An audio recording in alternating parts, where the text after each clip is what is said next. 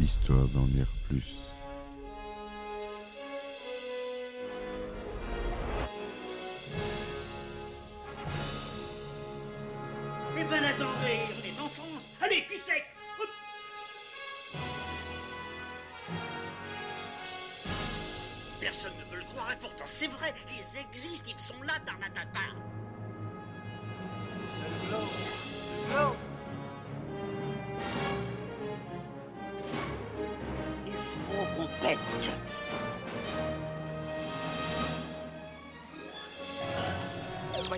Circuit branché, convecteur temporel temporisé.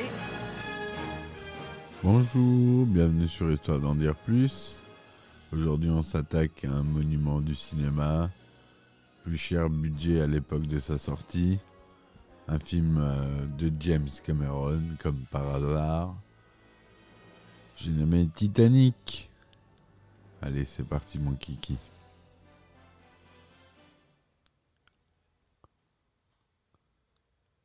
Alors, Titanic, ce fameux film devenu culte avec le temps, c'est pour ça que je l'aborde ici, qui est réalisé par James Cameron, qui est écrit par James Cameron et qui est produit par James Cameron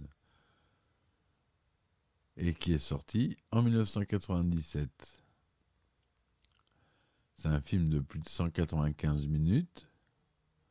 Il raconte l'histoire de deux passagers du paquebot Titanic en avril 1912. L'une, Rose, est une passagère de première classe qui tente de se suicider pour se libérer des contraintes imposées par son entourage. Et le second, Jack, est un vagabond embarqué à la dernière minute en troisième classe pour retourner aux États-Unis. Ils se rencontrent par hasard lors de la tentative de suicide de Rose et vivent une histoire d'amour vite troublée par le naufrage du navire. Dans le cadre du film, reconstitution fidèle du naufrage, il a été mis au point avec l'aide de deux historiens, Don Lynch et Ken Marshall. Le tournage a nécessité la construction d'une maquette quasi grandeur nature du paquebot, des expéditions sur l'épave et de nombreux effets spéciaux dont on va aborder bien sûr, puisque c'est ma partie favorite, notamment numérique. Le film a entraîné un regain d'intérêt notable sur le véritable Titanic, qui s'est traduit par la publication ou la réédition de nombreux ouvrages sur le sujet.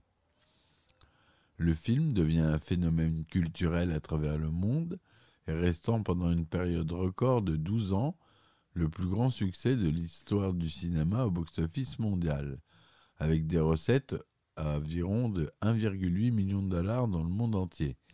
Il tient ce record pendant plus d'une décennie jusqu'en 2010, lorsque notre cher même réalisateur James Cameron le dépasse avec Avatar. Il a aussi égalé le record de 11 Oscars en 1998, dont ceux du meilleur film et du meilleur réalisateur. En France, le film aura accumulé un total de plus de 20 millions,7 millions de spectateurs.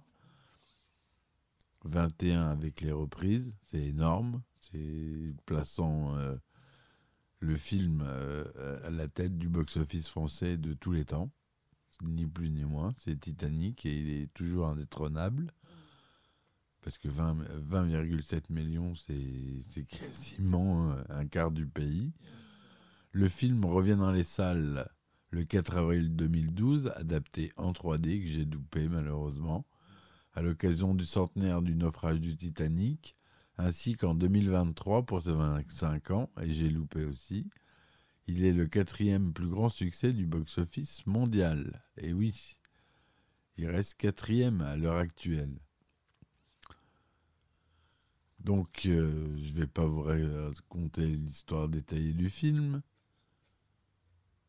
La musique est de James Horner, un grand ami de James Cameron et un grand compositeur qu'on connaît pour beaucoup de musique de film, qui est mort malheureusement en 2015, assez jeune. puisqu'il est né en 53, donc euh, il était assez jeune. La société de production, c'est 20th Century Fox, Paramount et Lightstorm Entertainment. Les effets spéciaux ont été réalisés par Digital Domain, Industrial, Light and Magic et Robert Legato. Le budget de production de 200 millions de dollars. Pays de production, donc c'est bien les États-Unis. La langue originale, anglais avec de l'italien, du russe et de l'allemand. Le format est en couleur Deluxe, 2,35e, 35 mm, son DTS, Dolby Digital, SDDS.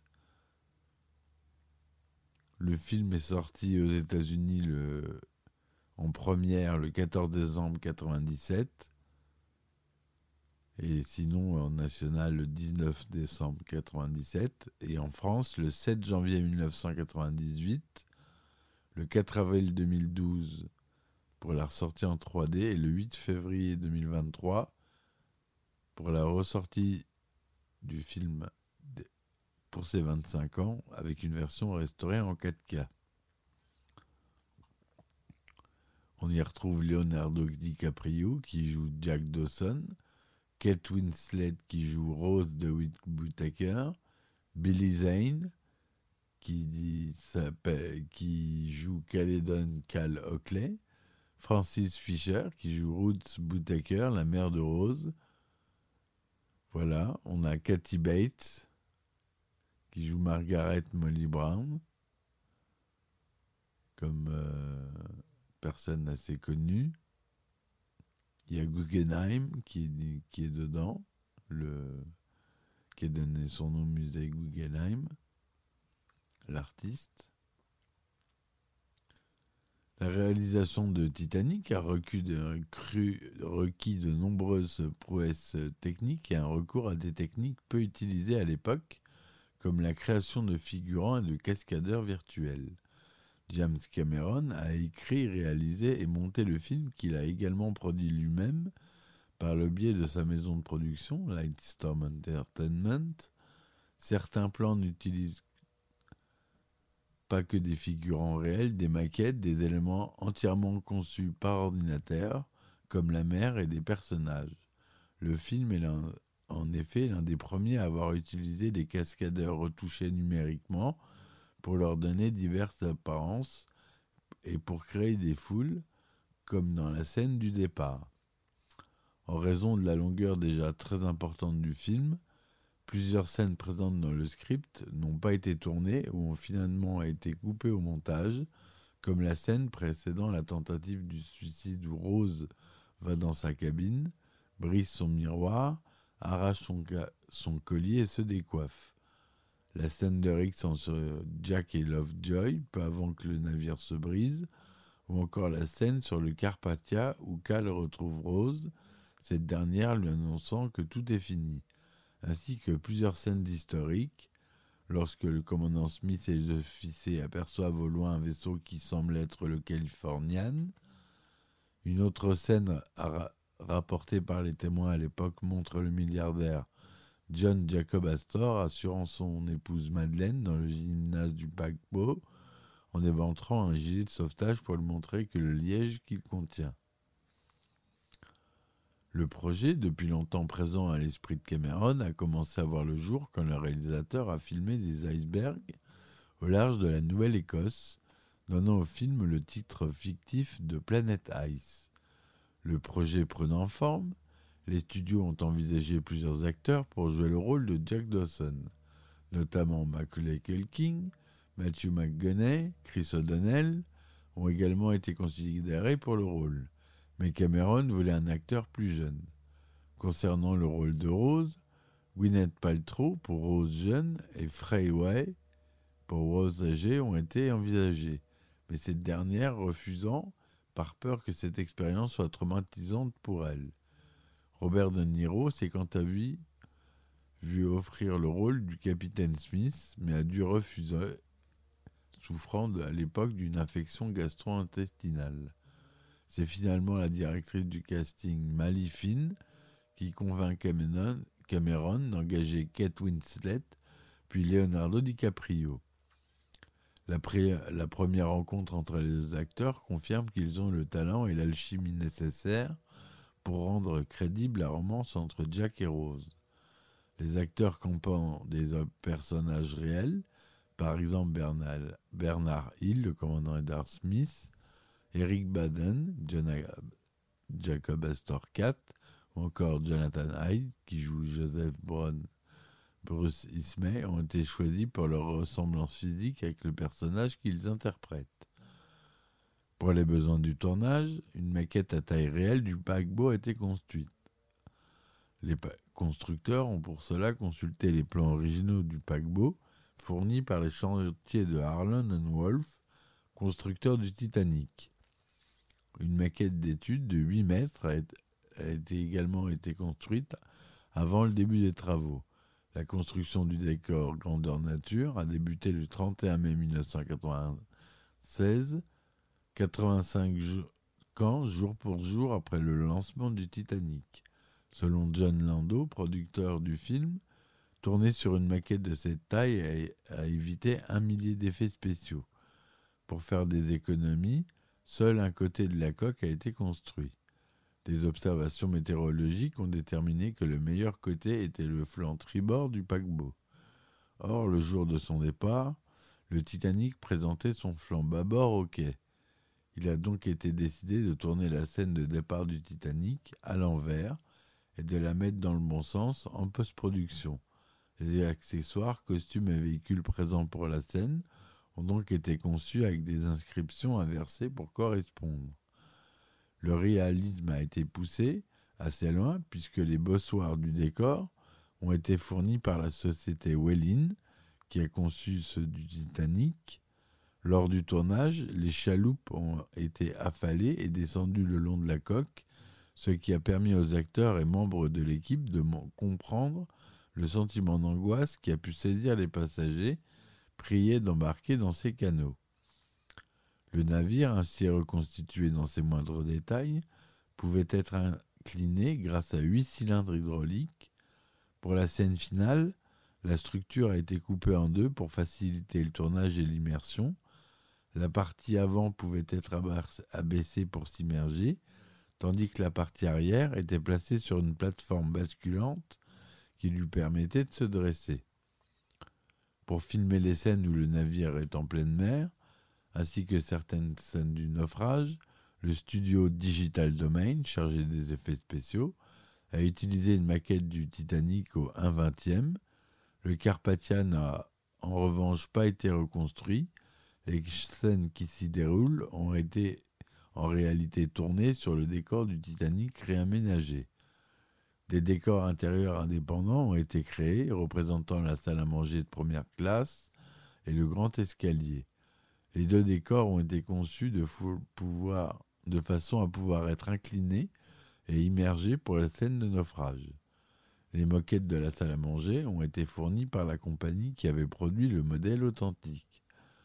A l'inverse, d'autres décors, comme celui du fumoir, ne pouvaient être inclinés pour les scènes de naufrage se déroulant dans des tels décors, par exemple lorsque Jack et Rose, parlent une dernière fois avec le concepteur du navire, Thomas Andrews, dans le fumoir, les acteurs ont dû simuler eux-mêmes l'inclinaison du navire en se pochant de côté, du même que la caméra.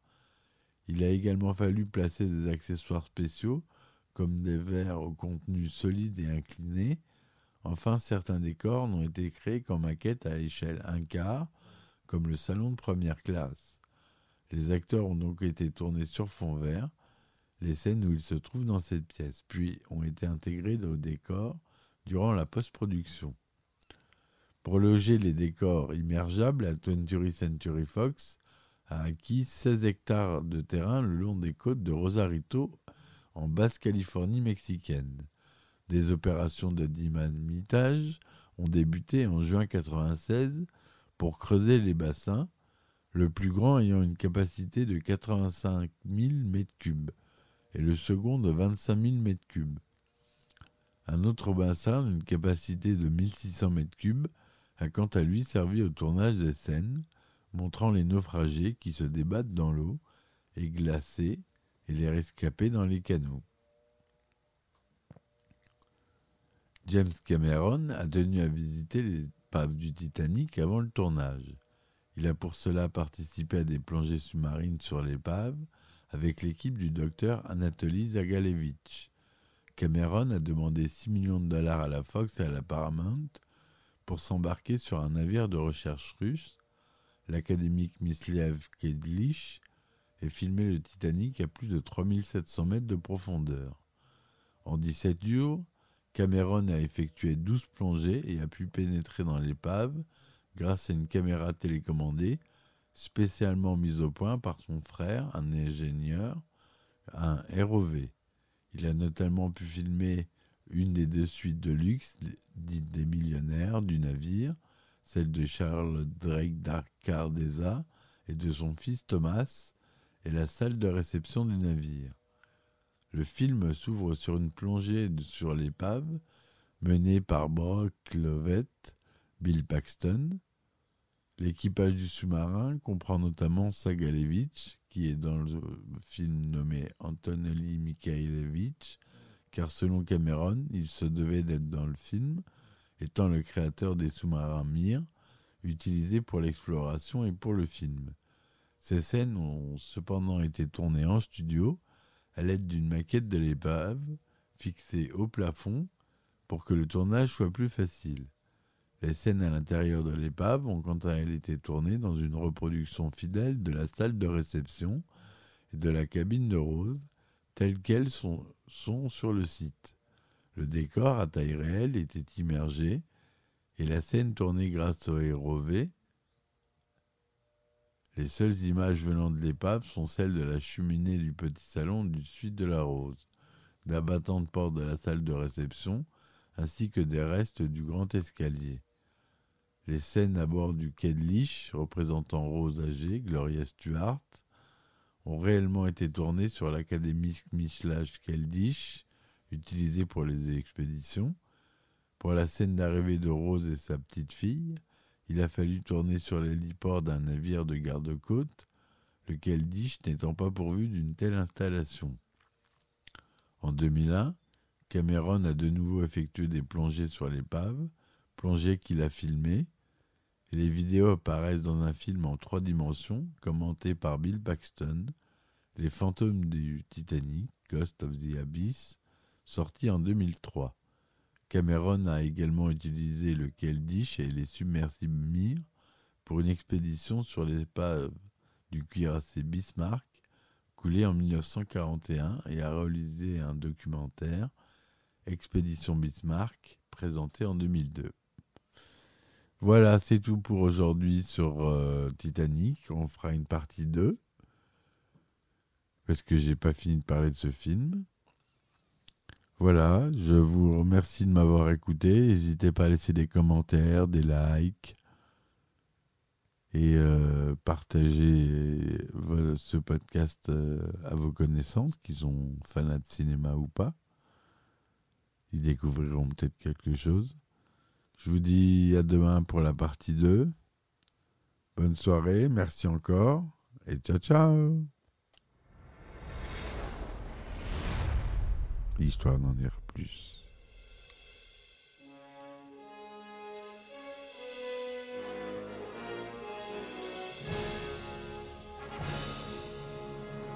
Eh ben attendez, on est en France. Allez, cul sec.